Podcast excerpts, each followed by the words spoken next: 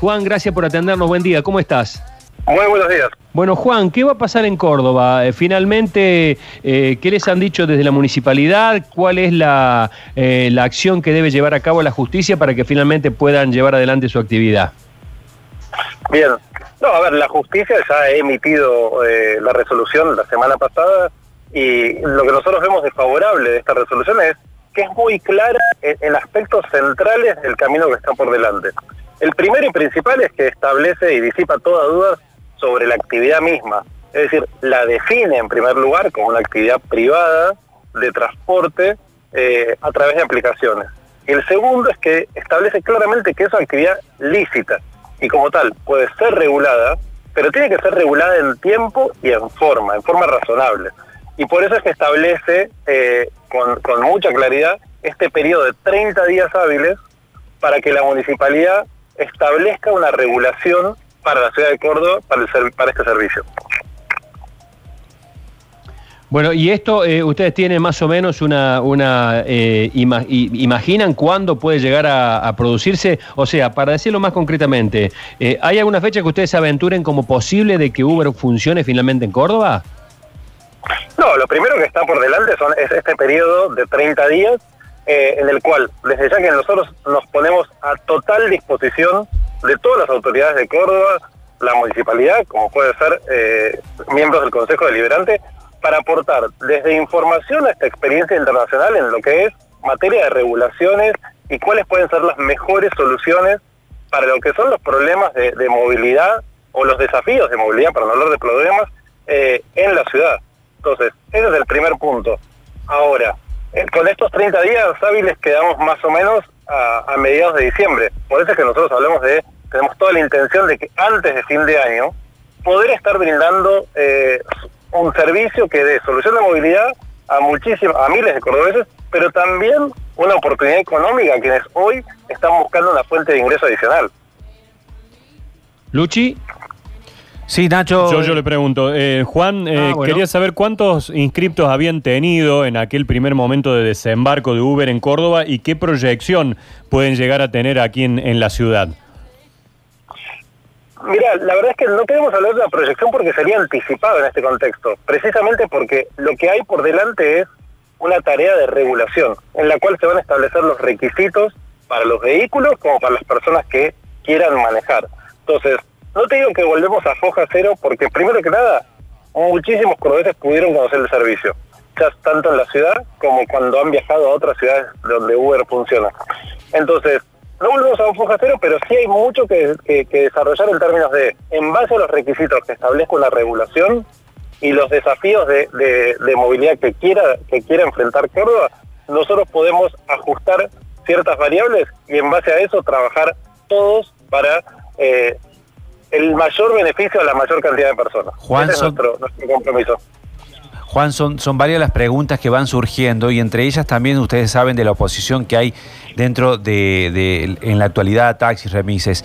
Eh, preguntas como si van a pagar los mismos impuestos que taxis y remises. ¿Lo van a hacer? ¿Cómo van a cobrar? ¿En dólares, en pesos? ¿Cómo, cómo va a funcionar? No, son preguntas súper válidas. Sobre las primeras, eh, eso es lo que establece una regulación, por ejemplo. Eh, te doy la pauta sin ir más lejos en el caso de Mendoza. En Mendoza la ley y, la, reglamentación de la ley de movilidad establece cuáles son los sellos que debe pagar una persona que quiere manejar con la aplicación, eh, cuáles son los impuestos, cuáles son las tasas, eh, todo eso está establecido en la misma reglamentación. Ahora, eso por un lado. Segundo, sobre el tema de en qué se cobra las tarifas y demás. todos los servicios de Uber son en pesos, ¿sí? Eh, y se cobran en pesos. Son servicios locales. Bien. Perfecto. Bueno, Juan. Y, seguramente van a eh, van a enfrentar, como, como pasa habitualmente, eh, las protestas que en algunos casos pasan a los hechos de taxistas y remiseros de Córdoba, ¿no? No tiene por qué ser así, la verdad. a ver, primero, por eso te decía, en, en Mendoza las reglas claras han ayudado muchísimo a que no haya ningún tipo de duda sobre cómo funciona cada uno de los componentes del sistema de movilidad. Y no ha habido al día de hoy ningún tipo de inconveniente en, eh, en la provincia de Mendoza.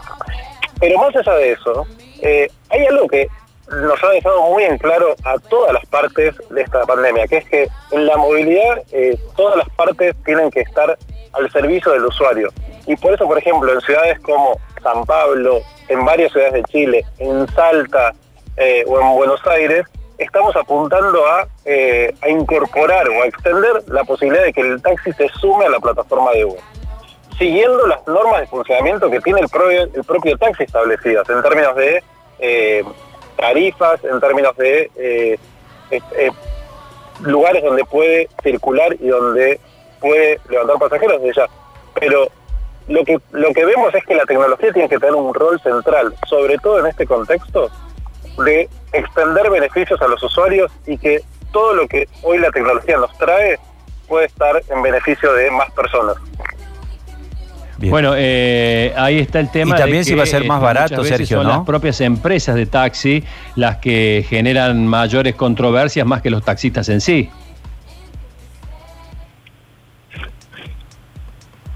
Juan.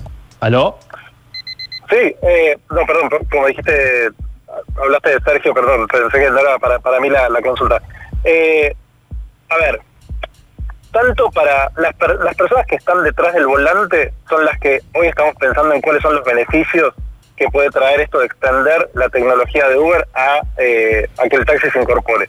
Entonces, es el punto principal de lo que estamos viendo a través de Uber Taxi. Pero todo eso son cosas que se tienen que abordar en la reglamentación o la regulación de, del servicio, que es lo que tiene por delante ahora, según la resolución, la Municipalidad de Córdoba. Bueno, eh, te agradecemos mucho este contacto y vamos a seguir esperando a ver qué, qué, ocurre, porque la verdad que esto es un ir y venir y como servicio a mí, la verdad, personalmente me, resulta muy, pero muy interesante. Esperamos que, sea siempre en beneficio de muchas personas para que quieran elegir, pero sobre todo que haya opciones. Eh, lo que nosotros vemos principalmente es, eh, como si querés, como competencia o algo de lo que es, es necesario alejarnos todos es del auto particular. Porque lo que vemos es que una vez que una persona deja el auto particular en su casa, ayuda, a, colabora en todo lo que es la disminución de la congestión, pero además empiezan a usar otras modalidades, ya sea bicicletas compartidas, taxis, colectivos, eh, sistemas de plataformas como el Uber, pero hay otras. Lo que es seguro es que si dejamos atrás el auto particular, empezamos a movernos de manera más inteligente y siempre más coordinados poniendo más la ciudad más a disposición de las personas y no de los autos. Te mando un abrazo muy amable. Muchísimas gracias a ustedes.